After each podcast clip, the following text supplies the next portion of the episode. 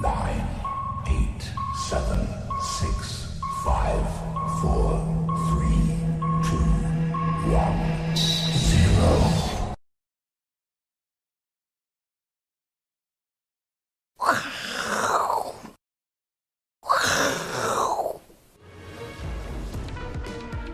欢迎收看，我是金钱爆，带你了解金钱背后的故事。我是大 K 曾焕文。首先欢迎现场两位嘉宾，第一位是基本面大师连干文连总，第二位是我们的好朋友兆立哥。好，这个我相信很多观众朋友今天心情可能不太好，相当的沉重哦。今天台北股市呢，除了受到昨天美股，我们看这个费半跌了四个 percent，纳斯达克跌了二点五个 percent，这个科技股重挫影响之外呢，台股呢，今天也跌了六百五十二点，跌了三点七九个 percent。那先从技术面来看哦，有一个地方比较糟糕，就是之前的这个低点，大家说这个大量的低点不能跌破，要不然反弹就结束。就今天这个低点呢，呃，一六六四七正式被跌破了，今天最低来到了一六四六零哦，一六四六对，一六四六零，然后那一天的低点是一六六四七，哎呦。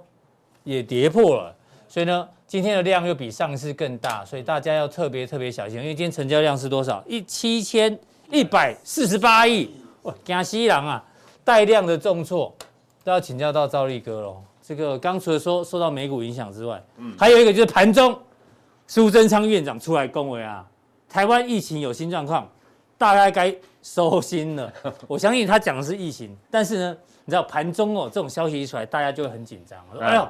那也安呢？嗯，是是也在暗示投资投资朋友，大家要收心哦，股票不要随便乱做，不是随便做随便赚哦。嗯，那讲到昨天美股呢，来来来，这个图，因为疫情影响到行情，也影响到大家的心情，对，所以今天特别让大家看一张山水风景画，有没有突然觉得，对啊？可以心旷神怡啦哈，对啊，稍微那个脑袋要放空一下，我说我说脑袋要放空哦，不是股票放空了哈，稍微。不错，对不对？对对对对，感觉好一点。但是呢，可能有人看着看着就流泪了，因为这很像什么？这很像，这边是红色的，这边是绿色的。哎呦，怎么跟昨天的美股也很像？昨天跌都跌科技股，对，哦啊，都是船产在涨，也跟台股今天很像。嗯，所以有一句成语叫“今天呢，最近最近都这样”。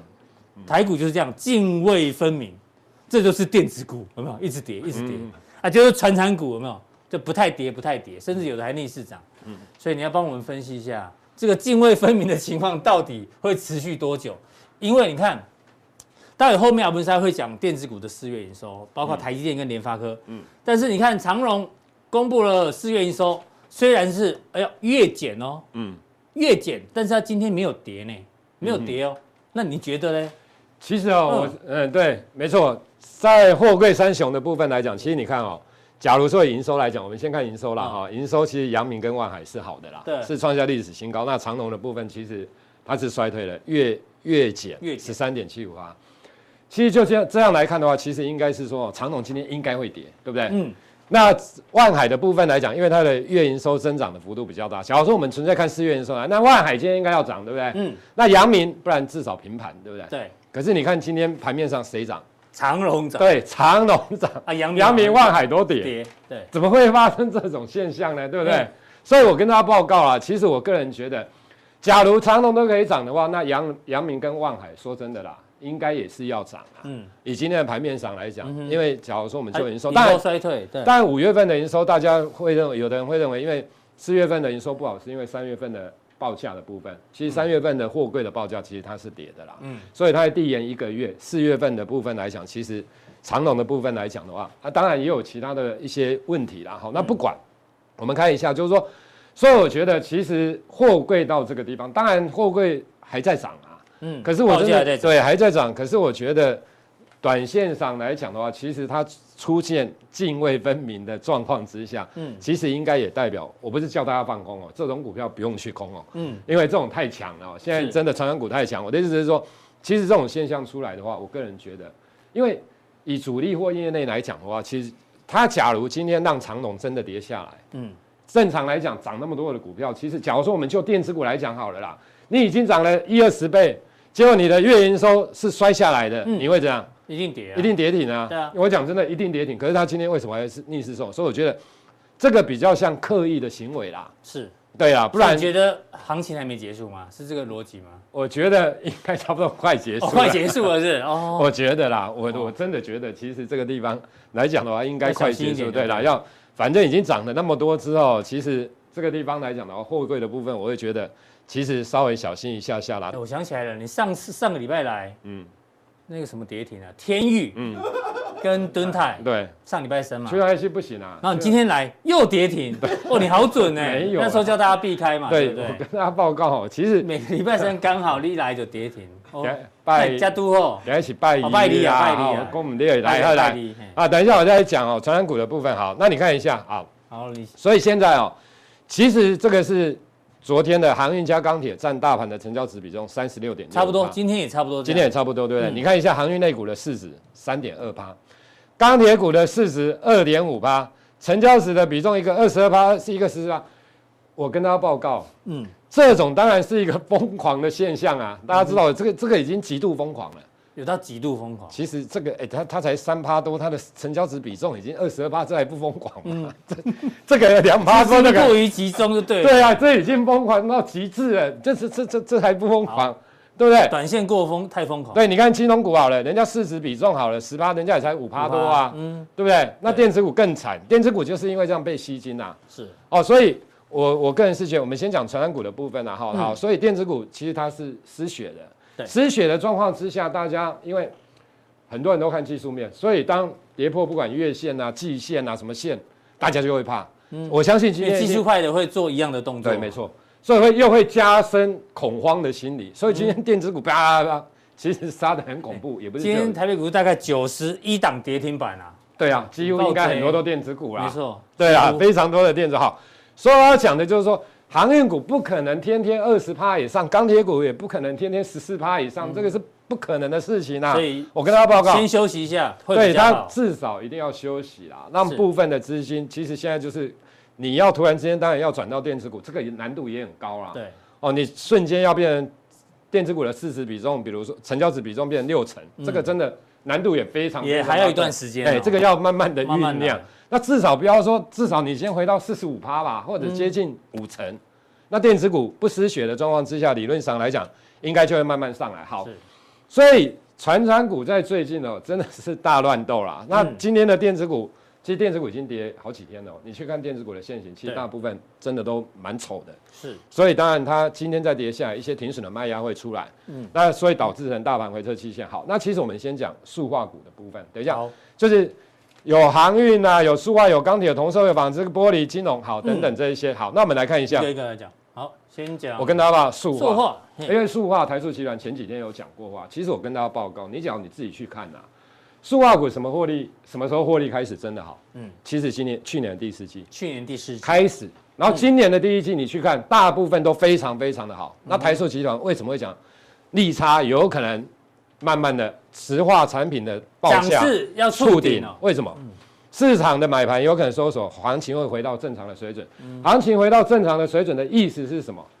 就是利差不会像之前那么大了。是，油价的部分，纽约原油期货大概在去年十一月份的时候，十一月初的时候，它的报它的报价大概三十三三三十四美元一桶。嗯、到今年二月份的时候，大概最高的时候来到六七六八，涨了一倍，涨了一倍。嗯，那这个分两阶段，一个是在去年底，一个是在今年到二月份的时候。所以为什么？因为他们都有低价库存，所以在这样的情况之下，让它的报价出现产品的报价出现大涨的一个走势，所以整个利差它是扩大。对，扩大完之后，我问大家，现在的油价有在创新高吗？没有。嗯，嗯，现在的油价还是在六三六四一桶啊。那除非现在的油价好，假设创波段新高到七十，你觉得利差会很大吗？不会啊，之前是涨一倍啊，现在涨，嗯，你说说六十涨到七十，对啊，也没怎样子啊，一成多而已。对啊，也一成多而已，之前是。嗯两季涨了不到两季的时间，一季多涨了一倍，所以那个利差比较惊人，非常大，那个利差会非常非常的大，并且报产品的报价会有递延性啊，对，不会说我油价一一现在这个月十一月涨涨一成，它马上报价就涨起来，不会，它有可能递延一两个礼拜，对，呃一两个月啊，一两个月之后它的报价上，所以为什么台塑集团它会这样讲？其实就是这样的逻辑啊。所以你有大家有没有发现，其实最近的塑化股就表现比较弱。嗯、好，其实以目前来讲的话，你可以发现呢、啊，就是说似乎报价的部分真正涨最多的时候，其实都是去年第四季到今年第一季的时候，那个涨幅非常的大，创新高的涨幅并不是这么的大了。就是说现在有些报价还是涨，对，它的涨的。这个幅度没有很大，没有像之前那你对，那你有一个概念，当假如说我三个月涨一倍，跟三个月涨一成，那个不是那个是不一样的，是，因为那时候我有库存，好，那你现在低价的库存你慢慢消化完了之后，嗯，你是不是要买到高价的？像油价讲慢慢，那你铁矿砂那个万一铁矿砂不涨不涨的时候，那你低价的慢慢的用完之后，你不用买高价的吗？对，你也是要买高价的啊，那你的利差一定会，其实我跟大家报告，第二季大部分这些东西基本上来讲，它的报价。不会像第一季那么的夸张。这样听起来，你对原物料其实是蛮保守的呢。我觉得，数呃，传产股的部分来讲的话，其实当它慢慢跌下来之后，就是原物料的部分，假如真的慢慢开始跌下来之后，其实大家的逻辑就会改变了。嗯哼。哦，所以我是觉得，假如你真的要操作传产股，这个地方来讲，你只能以短线操作了。好。其实我觉得真的有一点到顶的到顶的一个现象了啦。嗯，就提醒有这个风险在。对，好，那。它在所谓传呃电子股的部分，这个也是算利空啊。其实我跟大家报告，假如这个是利，我的意思是说，其实电子股它当然大家假如说 overbooking 的一个现象等等啊，嗯，或者是其他的，比如说没有办法转嫁的一个问题等等，其实我跟大家报告，传产股也几乎都有了。嗯哼，你囤了那么多的，你觉得消费的需求真的有这么大吗？没有，大家其实原物料的部分很多也是在囤货啊。嗯。你知道我的意思？因为大家预期为了报价涨，所以它会一直囤货。那所以我的意思是说，其实不管这个，只是说，因为太阳能跟网通双缺等等啊，哈，所以导致成太阳能跟网通的部分股价来讲的话，出现了回档修正的一个走势。其实股票就是这样，就是说，当它不是主流的时候，当它的线型慢慢不好的时候，其实有时候利空一出来的时候会被放大，真的会被放大啊！你又跌，你今天讲的时候就像长荣，就像二六零三的长荣，营收不好，但是股价涨。大家一定会觉得哦，那五月营收一定被自己想象就好。大家觉得哦，五月六月就会，嗯、对不对？那假如今天长虹真的万一跌停板，嗯，你就会觉得哎，好像不是这样子。所以我觉得有些股有些的呃、嗯、想法是大家看股价下去来做所谓的一个思考的啦。那我觉得就是先看到价格，然后自己再。再想象一下，这样。对。那我觉得就是说，其实很多的电子股现在也公布四月份营收了，其实它也没有真的那么的差啦。嗯、所以我觉得电子股很多回档修正到这个阶段的时候，嗯、其实与其这个地方真的去追价所谓的传染股，其实我觉得现在你可以留意一些，比如说未来成长性会有的，嗯、那已经回档修正的，是。我想这些的直优的电子股来讲的话，我想应该会是未来当大盘走稳的时候，嗯、应该是有机会上攻的。好，赵力给我帮你做个结论啊。反正你觉得船产跟电子现在是泾渭分明，但船产可能不要再追了，嗯、要回头去看一些可能已经修正过的电子股，让大家做一些参考。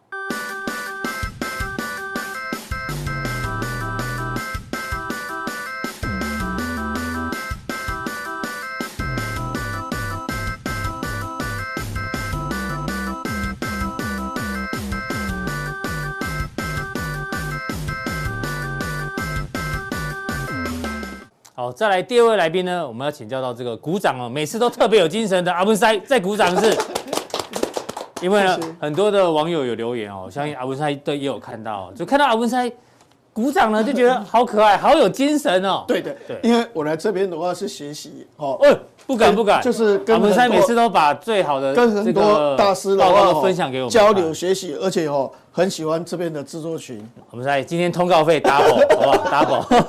好，回到重点哦。刚刚前面苏贞昌院长不是讲说大家要收心哦，所以疫情变严重之外，换句话说，股民你也要收心了，因为呢，很多的投资朋友都觉得哦，这股市很简单嘛，随便买随便赚。但是呢，这个行情哦，可能现在接下来不是你想象中这么容易哦，不是随便买随便赚，所以大家要收心，要干嘛？认真做功课。只要做功课呢，一定是请到我们基本面大师阿文塞。对，那四月营收刚刚公布完毕。对对。第一个一定要问你的是联发科，联发科从法说会开完之后呢，股价就哎呦涨停之后就见高点就一路跌。对，四月营收这个也公布之后呢，哎，怎么现在外资哦或法人开始调降联发科的平等？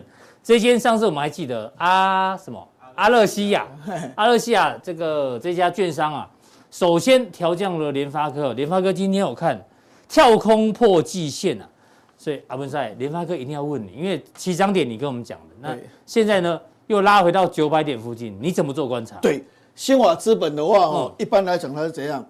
哦，他看联发科是第一个看一千块的，是。当时啊最早。最早，然后他看台积电最早看八百的，嗯，他是都是看很高很高的，对。但是其实哦，有时候你从他的一个文章的内容里面哦，你会发现就是说，哎，你看哦，现在联发这个台积电的获利哦，一般来话大概是八千多亿，嗯，哇，五千多亿，五千多亿，哈，那今年大概六千亿，对，他其实二零二三年他就估到八千九百多亿，嗯，没有人敢这样估的啦，好，没有人敢这样估的，对，所以它里面的那个逻辑，有时候你会觉得说。还是有一点奇怪，哦，有点灌水的感觉对对对，那那确实说，联发科平均的论就是说，嗯，它四月的营收月减月减是三个 percent，这个理论上是不好的，嗯，好，因为上次在四月二十八号，它的一个所谓的这个法说会，那时候大家估计是多少？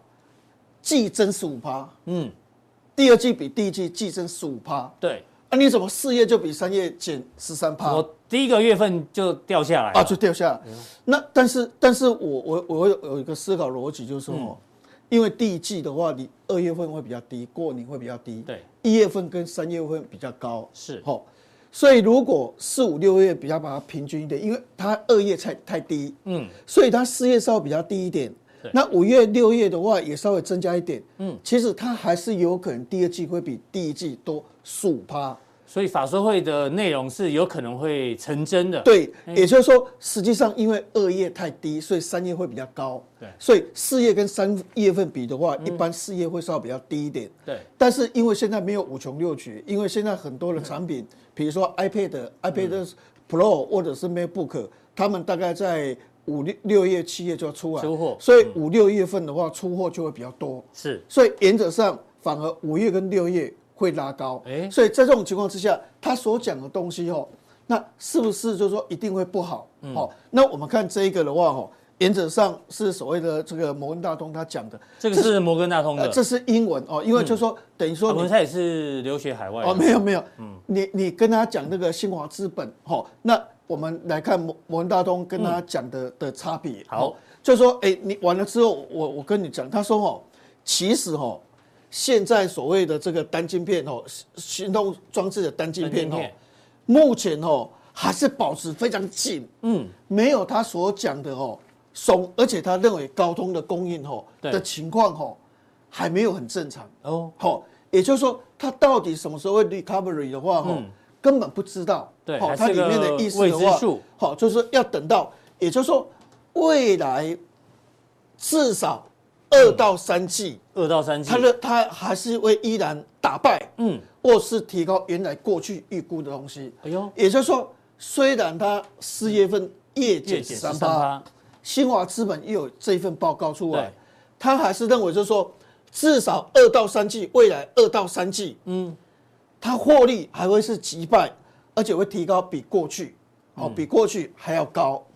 然后他认为这个天玑两千还是会卖得很好。对，所以原则上在这一份文字里面的简单叙述说，其实，嗯，它的状况只是一个小波浪、小波动而已。对对对，哎，也许趋势还是往上，也许可能一一阵风来，嗯，但是无伤大雅，嗯哼，而并不是说整个市况的话是完全非常严重。好。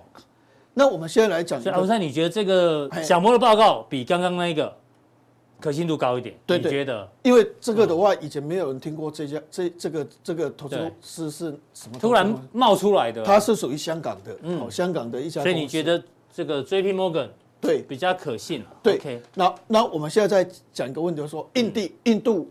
那印度确实是手机，手机本来的成长率的话，大概是九点二个 percent 左右。嗯，那有可能印度的关系变成八个 percent。嗯哼，有一点降，因为印度市场还是很大。对，那印度大部分都是低阶手机，所以印度卖的最好是什么？是小米、小米。Realme、嗯、OPPO 的子品牌，啊，那个都是比较便宜的。是，那么我们以这个这个联发哥为例，哈，嗯，它五 G 占三十到四十八。是。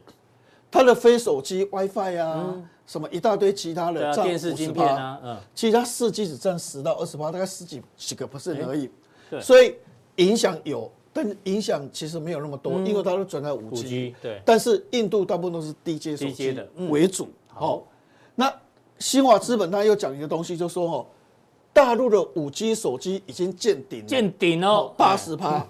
那我现在要解释的话是说，它确实是见顶，因为它已经到八十趴，未来只有二十个 percent。对，但是它的手机以前我们有讲哦，五 G 分成两种，一个叫 Sub 六，是 Sub 六范围很广，就是大概是范范围很窄，很窄啊，它大概就是二点六到六个 Giga 中间，但是六个 Giga 但一百，这是毫米波，这是毫米波。哦。对，那这边的话都是 Sub 六，因为还没有推毫米波。是，但是欧美的部分的五 G 手机普及率比较低，嗯，因为他们要用毫米波，他们希望的话是更大，一次到一次到位，更更大，嗯。所以如果说，哎，虽然大陆的手机市占率很高，但是如果说你把它加进来，总平均。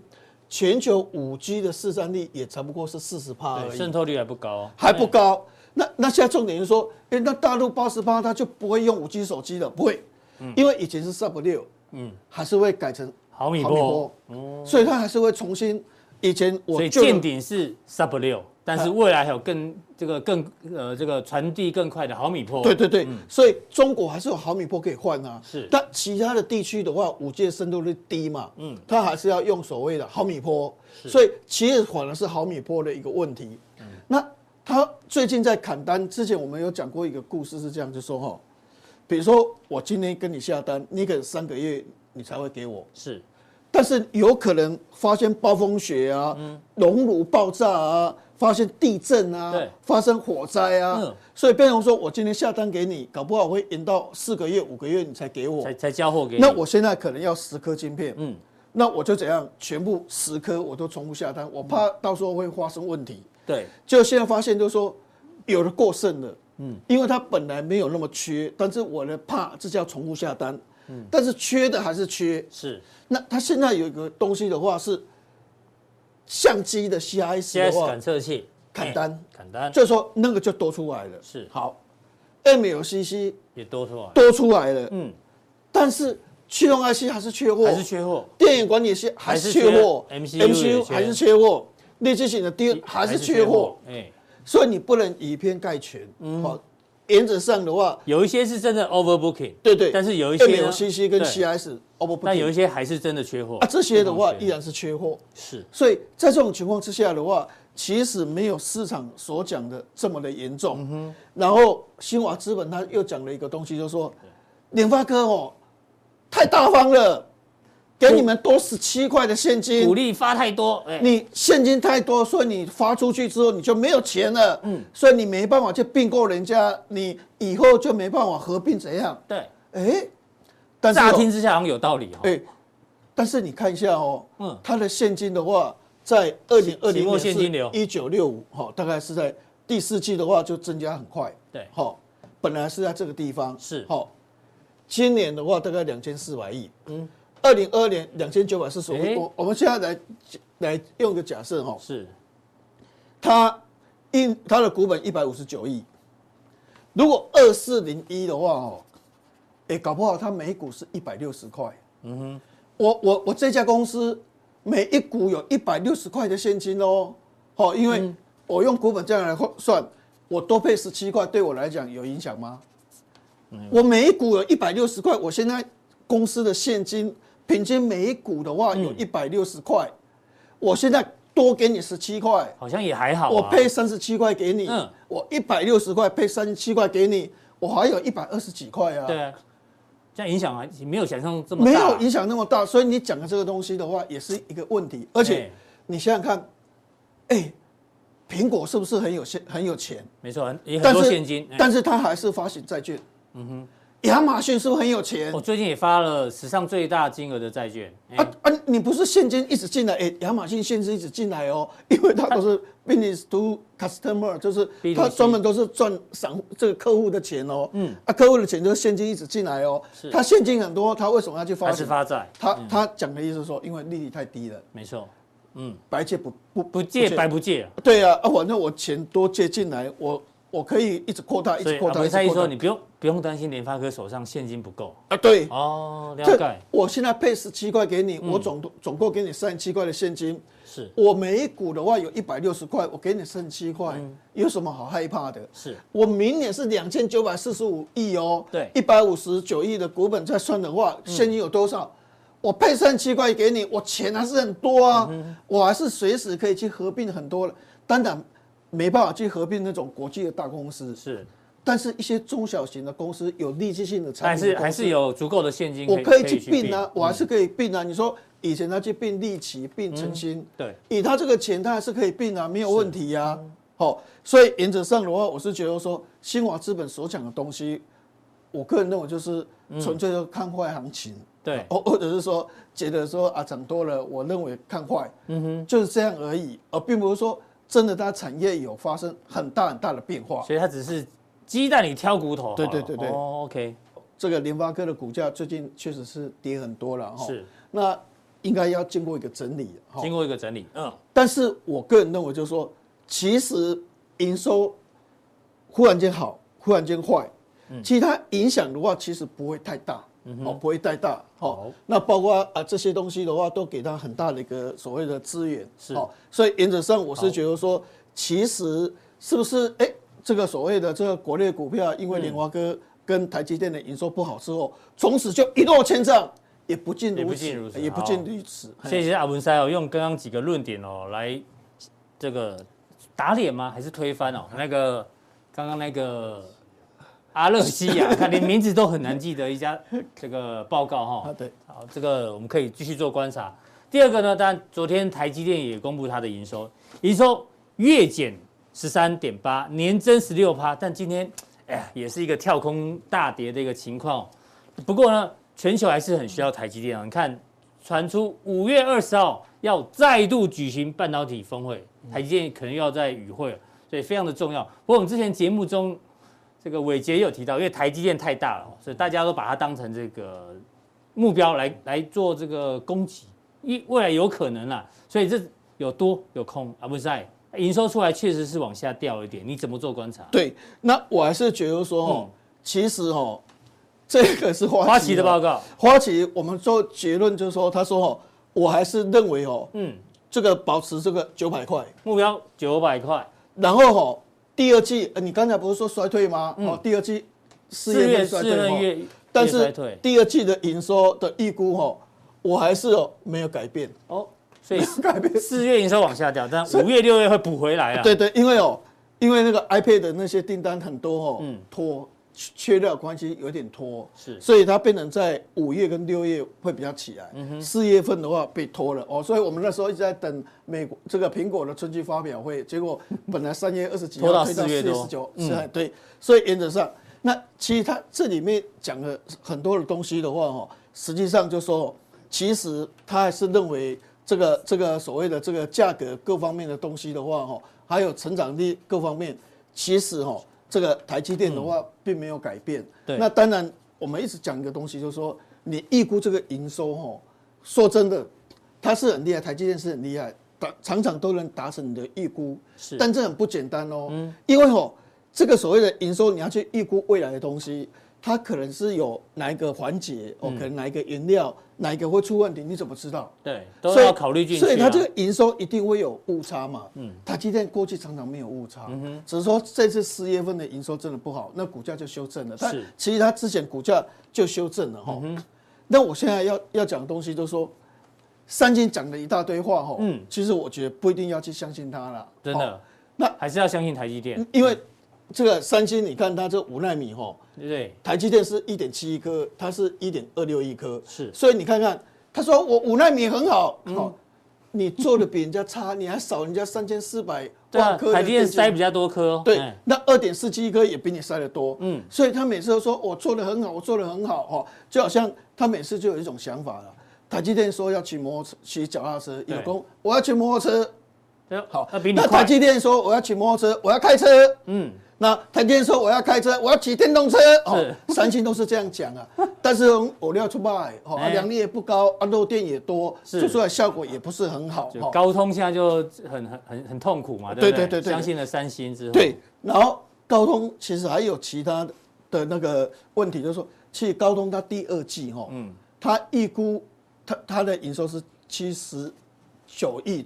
的七十这个七十一亿到七十九亿，嗯，它第一季是七十九亿，嗯，那表示说它第二季跟第一季它是没有成长哦，对，所以其实有很多东西大家都会夸大，但实际上连高通自己前几天的法说会，他也是这样讲，他也没有预估它会成长多少，嗯，也就是说它去掉情况还是很严重哦，好，那这个就是我们之前讲的，我只是补充一下，就是说现在最大的问题是说，因为它投资太多，是。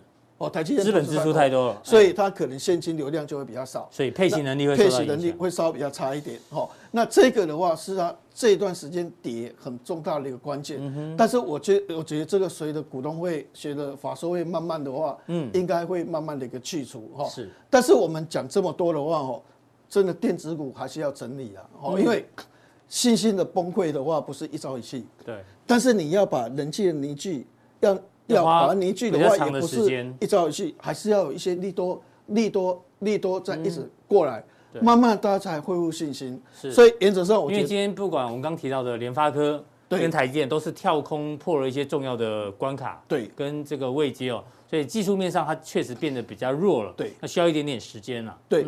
啊，所以原则上我还是觉得说，大盘的重心也许今天韩股杀了，嗯，然后钢铁股杀了，对。但是这个盘市里面的重心，吼，这段时间还是要摆在传产这一部分。第二季可能还是在传产。因为哦，嗯，你看这个钢铁，吼，铁矿砂的基本面，吼，你看铁矿砂的价格，这中国铁矿砂，是，你看这个价格的话是这样涨，吼，这这边之前的话都一百七、一百八盘很久，那最近一冲的话就冲到两百二、两百三这个位置，吼，这个不会骗人的，就铁矿砂涨，吼，就是因为吼钢铁价格在涨，然后。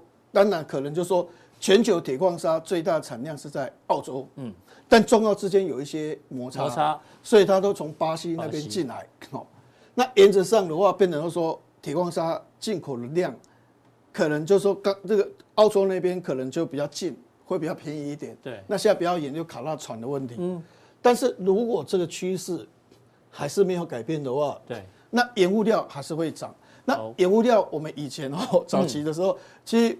在民国其实，在民国八十二年之前的话，大部分都是没有电子股，那时候都是原物料的股票。对，哦，早期的研究员对对于那个原物料股好像比较熟哦。对对对，只是后来电子股起来之后，到，到了八十二年的时候，哈，那时候宏基从十块涨到一百块，联电从三十块涨到一百四十六块，那时候电子股才开始上涨。对，那以前我们所看到的原物料上涨，哦，常常都是一次到顶。嗯。一直到底，一波到底就对。一波一一波到像那个工业用纸，嗯，龙城那时候正龙他们涨哦，都是盘中回档代替 K 线图的回档，尾盘又拉上去，是，或横向一下子又拉上去，它不会像哦电子电子股问题出在哪里？就是说哦，电子股消息太广泛了。对，等一下这个摩根大通看好，嗯，等一下新华资本看空。对，等一下，美国说要要要要怎么去台积台积电化哦，把它成为一个国际公司。就电子股的变数比较多了。它消息太多了啦。那投资人在买的时候，兆利说怎样？哎，兆利做准呢？哎，讲印太标 标怎样？哎，兆利公司紧张，嗯，紧张。哎啊，这个这个大师杜大师说会怎样？哦，马上啊又紧张。没错，电子股的消息太多。嗯，啊，你如果要看船产的话，你会发现。又没有正隆的消息，也没有龙城的消息，看一看就是报价啊，报价就一直涨，哦，那就就比较不会乱卖。对对对，所以变成说，最容易一波到底。所以你还是要看铁矿砂的一个波动。嗯，还有铜，铜的报价，铜在二零一二年二月份最高是一零九一零，嗯，现在到一零七四七，差几岁啦，哦，点点嘛就要突破一零九一零了，历史高了，强不强？太强了。嗯，那有些人就说，哎，铜，啊，铜以前用在电子印刷电路板、铜箔基板。那用在打线，嗯，用在这个这个制成铜制成，对，啊，以前不会涨，现在会涨，哎，现在现在电动车用铜很多，而且哈，像离岸风电用铜也很多，太阳能用用铜没错也很多，所以这啊不是他的意思是说，如果要继续做传产的人，要要每天盯着功课，对对对对，要盯着报价。像我一早，其实今天哦。礼拜二的时候，嗯，钢铁股一开盘也是开高，中午还拉涨停板，后来就整个啊，因为气氛太差了，对，啊，有六个这个确诊，哇，啊，五个在哪里？一个在哪里？大家都很紧张。我我们每天公司哦，就会传一个资料了，哦，就说你有没有去到哪边？大家都说没有，哦，你有没有跟王兆立出去吃东西？没有哦，不然会怕会害怕。哎，就一直那个你都要写没有没有没有，要不然你进不了公司。你到你到过哪里吗？哦啊，嗯，不然你如果没有写没有的话，他就酒精把你喷一喷弄一弄，所以才让你进来。嗯，啊，你写没有的话，啊，你就是可以随便进来哈。所以现在的话没有办法。这个确诊各方面紧张，不然的话电这个还是比较强哦。对啊，本来传产今今天早上是很强的，后来因为疫情的关系才受到影响。所以哦，一早开盘的时候，这个先注意美国钢铁股价涨怎怎么样？嗯，纽扣这些纽可好的，那么美钢昨天又创创新高啊，只是后来留了上影线。啊，纽扣的话涨三点多。嗯哼。啊，现在现在的这个上船的话哦，这个啊之前的话是涨六点七七，就是在昨天，今天的话因为下午比较不知道哦。那你可以发现，就是说，这些如果持续在涨，是好啊，即使没有涨，也是小跌而已，嗯、还是在高档震荡。那其实这个航运跟所谓的钢铁的话，仍然还是整个大盘的一个重心所在。是。那我觉得纺织股跟所谓水泥股哈，嗯，我个人认为就是说比较浑水摸鱼啊。哦。因为水泥股的故事哈，嗯，它没有像这个钢铁的故事，还有像所谓的航运的故事。对。所以原则上，我还是觉得以航运跟钢铁的话。还是仍然是所谓的这个重点，所以我我又回过来讲过说，以前我们早期的时候，嗯，那时候的话，台本的话，石化股配股的话是配十块钱，台达的话是配二十七块钱。哇，以前从来那那以前都不配现金，都配股票。哇，那那个涨的话都是一次到顶。是。那有一个中签哦，发生了乙基爆炸，就一直飙飙飙，二三十块，一直飙飙飙到一百多块。嗯。啊，这个就是故事，就是说原物料有时候一涨的时候，我们之前常常讲就是说。十年不开张，对，开张吃十年。那现在仍然是这个原物料，这个所谓的这个钢铁跟航运的一个天下。是，所以原则上还是要密切注意这个波动的话，来作为进出的一个参考。好，非常谢谢这个阿文师哦，从四月营收报告台积电跟联电的这个看法跟大家分享。那如果第二季呢，可能钢铁航运还是比较有机会，但是一定要紧盯这些报价来做一些参考。好，待会更重要的加强錠马上为您送上。